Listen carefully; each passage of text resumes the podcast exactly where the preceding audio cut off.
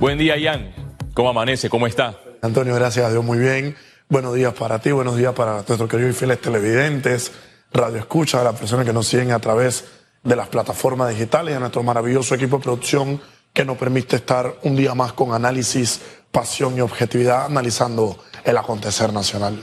Hoy estuvimos escuchando los planteamientos del presidente de la Cámara de Comercio, Adolfo Fabrega, con relación al foro que se va a realizar mañana en la Cámara de Comercio relacionado al agua. Y yo le preguntaba por la medida que debe adoptar el gobierno, el Estado, el Canal de Panamá, con relación a los embalses. Y también lo anunciado por el ministro de Asuntos del Canal de Panamá, Aristides Rollo, que con los que se quiere planear para hacer el embalse de Río Indio y que solucione la crisis en el Canal de Panamá, si los pobladores se oponen, esa medida fracasaría. Hay un elemento que a quienes hemos estudiado en Panamá, desde las escuelas, no debemos de sentir muy bien. Y algo, algunos de los elementos que se nos presentan es que la posición geográfica que mantiene nuestro país es exquisita. Yo desde mis estudios de hace años, pronto voy a publicar una obra hablando al respecto, como Panamá tiene una forma de una S perfectamente alineada y acostada, limitamos, y aquí mucha atención, al norte con el Caribe, al sur con el Pacífico, al este con Colombia y al oeste con Costa Rica.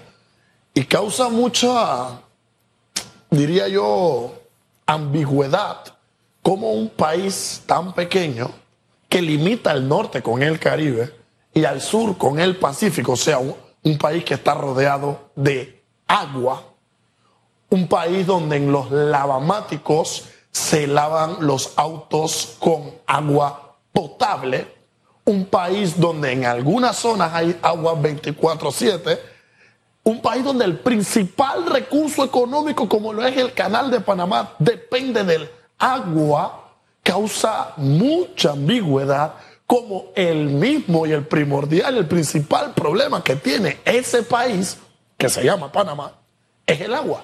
Y como hay zonas en las cuales el agua no llega por días, no llega por semanas, no llega por meses, y es más, las personas deben de ver cómo viven o se sustentan con tanquecitos, cómo tratan de apegarse a temas de carros cisternas y todas estas realidades que sabemos que tenemos. Vamos más allá.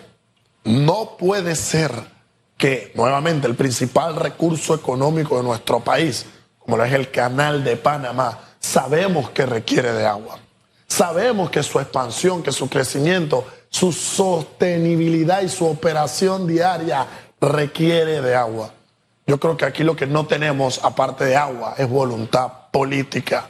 Y es que, claro, en tanto yo, desde mi silla y mi puesto político, tomo decisiones pretendiendo o buscando beneficiar a un selecto grupo de casta, pretendiendo beneficiar sin duda alguna a mis amigos, a mis compartidarios, a mi chanchullo y a mi negociado, pues claramente no va a ser para mí una necesidad emergente el tema del canal de Panamá. Pero cuando veamos que, como en efecto está ocurriendo, está disminuyendo el tránsito y la operación en el canal, cuando veamos que año tras año al cierre fiscal los ingresos del canal vayan disminuyendo. Cuando veamos que los aportes que hace el canal de Panamá hacia el país, en efecto, vayan disminuyendo.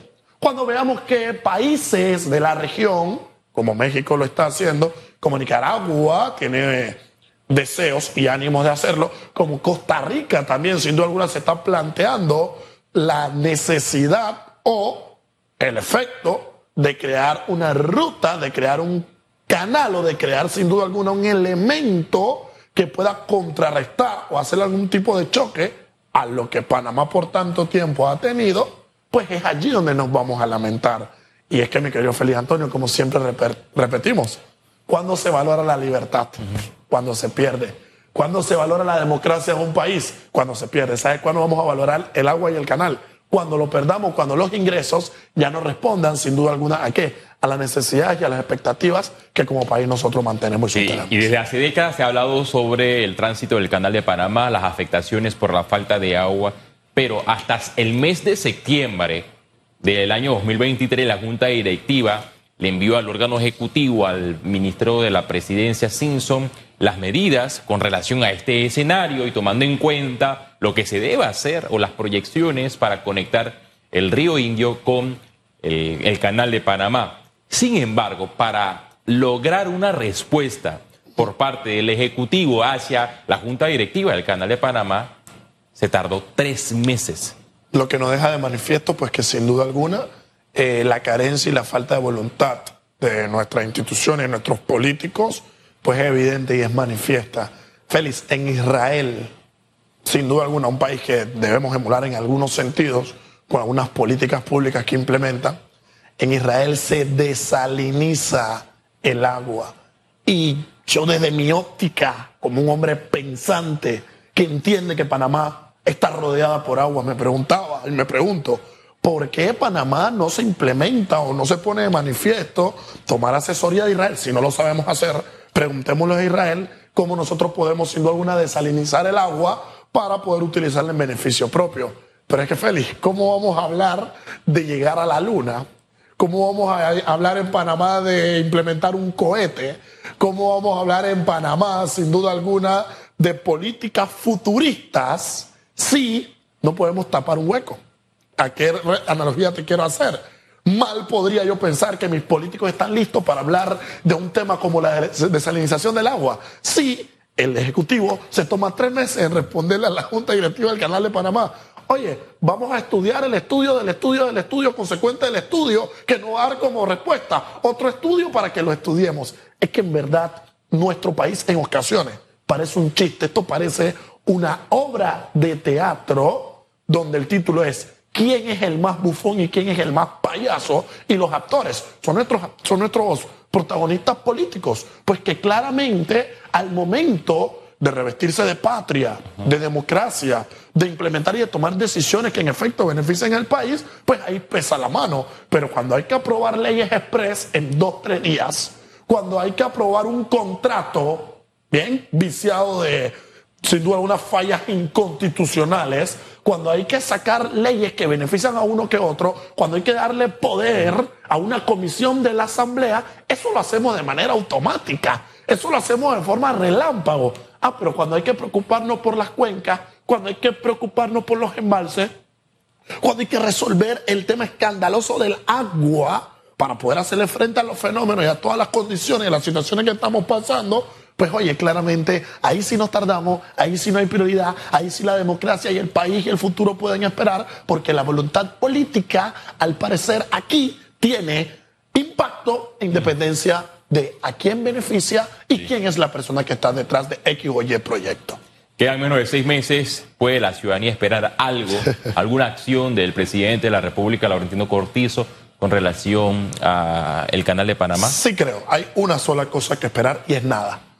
Este gobierno lo que no hizo en cuatro años y medios no lo va a hacer, no lo va a resolver en seis meses. Bueno, la prioridad del gobierno no está en tema del canal de Panamá ahí escuchamos la tontera monumental de crear una cárcel, pero es que yo no comprendo a mi país. Tienes el recurso más importante que es el canal. La junta directiva te pone manifiesto la situación catastrófica que tenemos. Tienes las herramientas para tomar decisiones y tú sales en cadena nacional a decir que tu proyecto es para cerrar tu mandato es una prisión gobernante. Despierten tranquilo. Y si no quieren despertar, quédense acostados, ¿eh? Que camarón que se duerme se lo lleva a la corriente. Y en seis meses, la pasada de factura que el pueblo le va a dar, pues va a dejar de manifiesto que su carencia de pensar como estadistas y de estadistas y en planes de Estado, pues claramente no es lo que como país y como ciudadanía nosotros requerimos, Félix. Gracias, Jan Ramos Fergus. De pasiones vivimos los seres humanos, ¿eh? 9 de la mañana finalizamos el programa de hoy y nos vemos mañana con más de radiografía.